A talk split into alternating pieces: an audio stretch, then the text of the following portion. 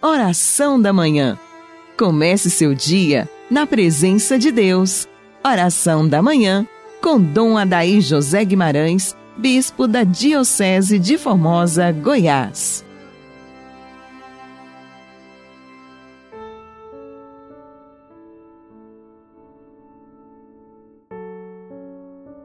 Santo anjo do Senhor, meu zeloso guardador, se a ti me confiou a piedade divina, sempre me rege, me guarda, me governa, ilumina. Amém. Amado ouvinte, iniciemos nossa manhã de terça-feira na presença da Santíssima Trindade, em nome do Pai, do Filho e do Espírito Santo. Amém.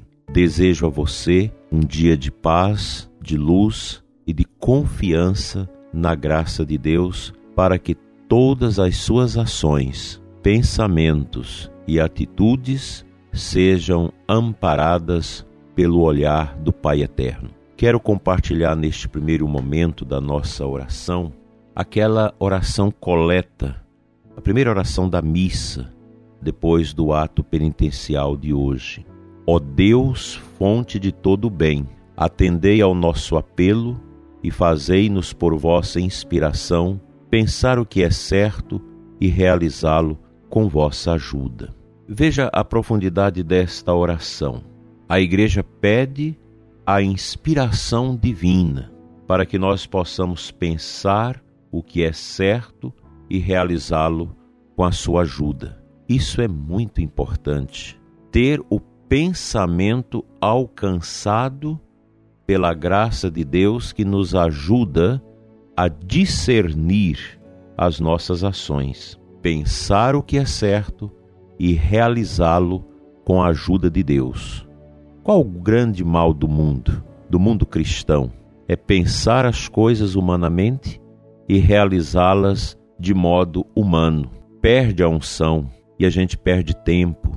A gente dá com os burros na água, muitas vezes, como diz o, o ditado, quando nós não pensamos o que é certo e não contamos com a ajuda da graça de Deus para os nossos empreendimentos.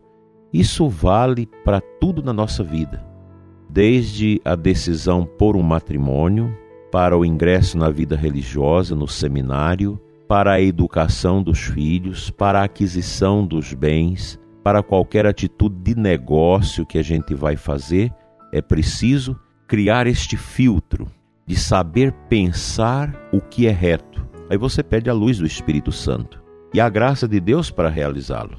Nunca podemos pensar que tudo que a gente faz é só pelas nossas forças.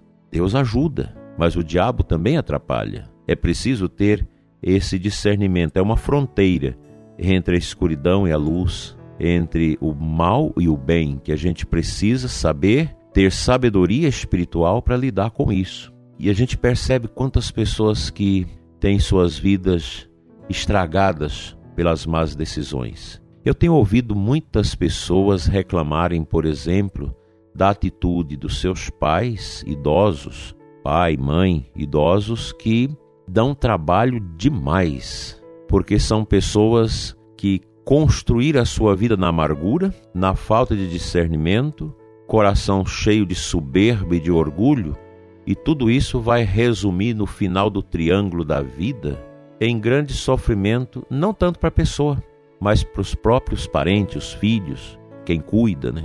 E aqui eu me dirijo a você, idoso, idosa, nós que estamos caminhando para esta fase, a gente precisa buscar a santidade na alta idade. Um idoso que quer alcançar o céu precisa saber pensar o que é certo e realizar a sua vida com a ajuda de Deus. Como pode um pai, uma mãe, um idoso, uma idosa que maltrata os seus filhos que deixam tudo para cuidar deles? É o orgulho, é a pertinácia, a vida toda naquela arrogância, na pertinácia, no orgulho, na revolta e quando chega no final da vida se torna uma pessoa sem luz, sem alegria. Isso é muito triste.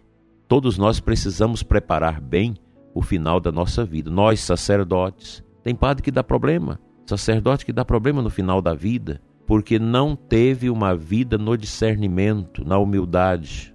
E você pode perder a sua salvação no final da vida fazendo a maldade e a ruindade com os outros.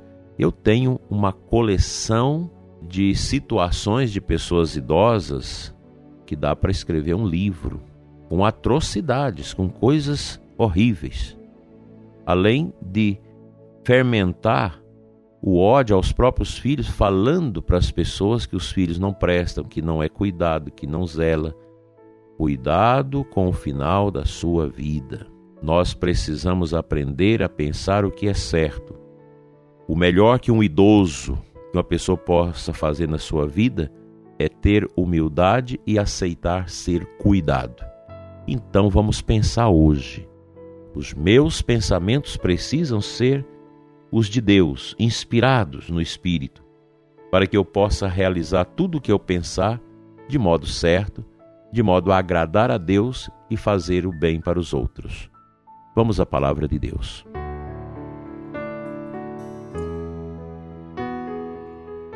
O Evangelho de Mateus 5, 13 a 16, nesta grande é, passagem das bem-aventuranças, no final, Jesus diz assim: Assim também brilhe a vossa luz diante dos homens, para que vejam as vossas boas obras e louvem o Pai que está nos céus. Completa o que nós falamos. Quando os meus pensamentos são inspirados em Deus e eu conto com a graça de Deus para realizá-lo, eu passo a ser uma testemunha, porque as minhas atitudes vão brilhar diante dos homens eu serei um instrumento.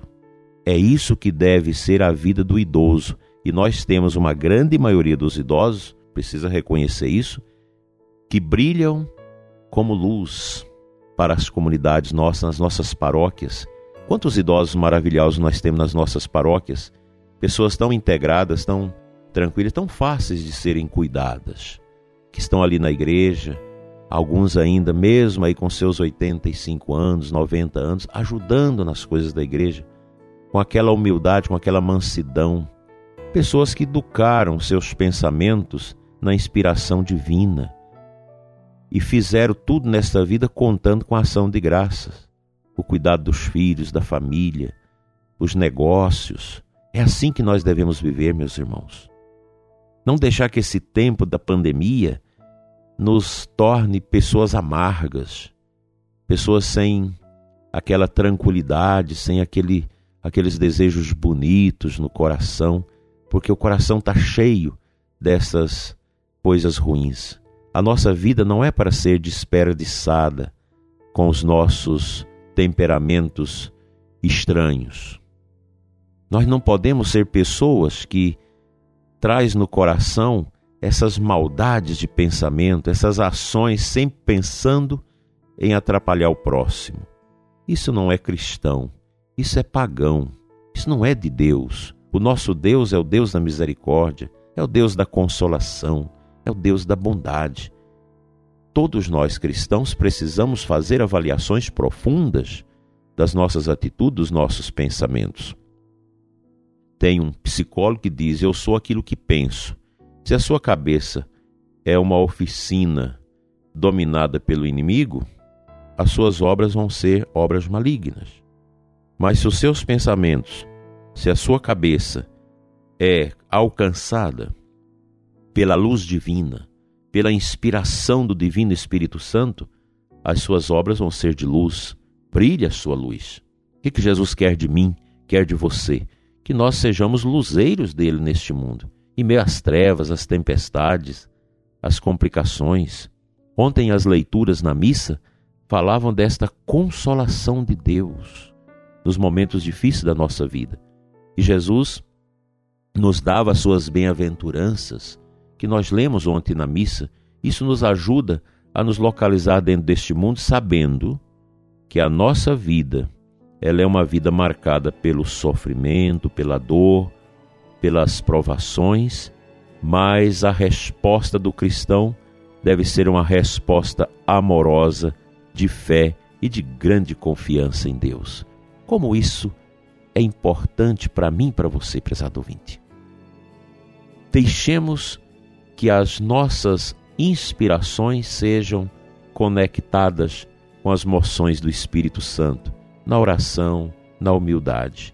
E que tudo que nós fizermos seja a expressão do amor vivo que Deus planta no nosso coração. Todos nós, vocês que cuidam dos doentes, os doentes, os idosos, façam uma avaliação. Eu estou sendo luz? Eu, como uma pessoa idosa, um idoso, uma idosa, no final da minha vida, estou sendo luz ou estou sendo amargura, tristeza, criando toda uma situação tão ruim dentro da família? Nós precisamos ter um grande cuidado com os doentes e os idosos, mas quem está doente e quem está idoso precisa também discernir o que fala e o que pensa. Não é porque a gente é idoso, doente, que nós podemos massacrar as pessoas, inclusive da nossa família. Suavidade, mansidão, oração, espiritualidade deve marcar a nossa vida, o final da nossa existência. Quantas belezas a gente vê, contempla, escuta de pessoas na alta idade que se tornam verdadeiros ícones de evangelização e de testemunho da humildade e da mansidão. Assim foram os santos, assim deve ser a nossa vida. Uma vida com pensamentos ungidos e obras profundamente contempladas pela ação da graça de Deus. Que a cruz de Jesus sua coroa de espinhos, sua paixão, sua morte, sua ressurreição, nos ajude a acomodar a nossa vida dentro do caminho da graça e da santidade, para fazermos a vontade de Deus e não a nossa.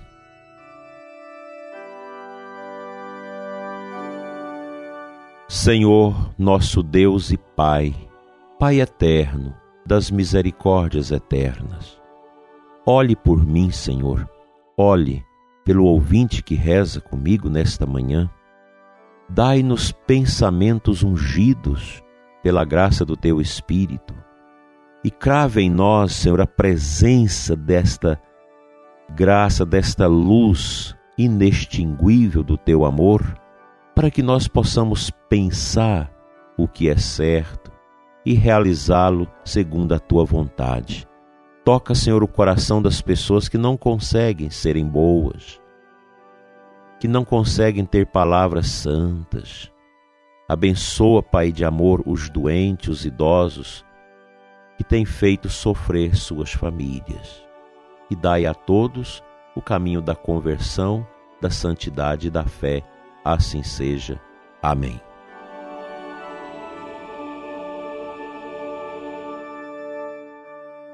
pela intercessão dos santos anjos de Deus, venha sobre você, ouvinte, sua família e seus trabalhos, a bênção de Deus Todo-Poderoso, Pai, Filho e Espírito Santo. Amém.